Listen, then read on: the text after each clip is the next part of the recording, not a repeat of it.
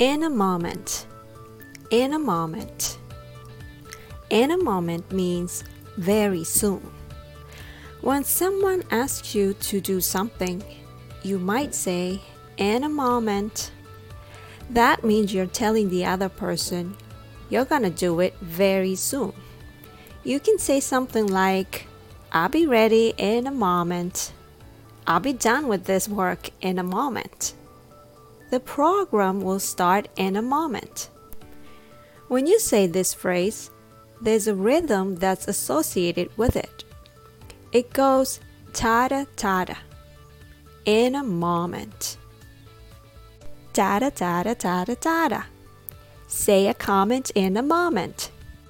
If you listen to my lessons, you can improve your English intonation and rhythm in a moment.